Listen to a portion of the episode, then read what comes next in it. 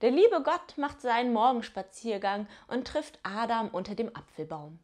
Der lässt sich gerade den reichsten aller Äpfel schmecken. Stirnrunzelnd fragt der liebe Gott, wo Eva gerade sei. Die nimmt gerade ein Bad im Fluss, gibt Adam Auskunft. Da lässt der liebe Gott vor Wut ein Gewitter hervorbrechen. Ist die denn wahnsinnig? Den Geruch kriege ich doch nie wieder aus den Fischen raus.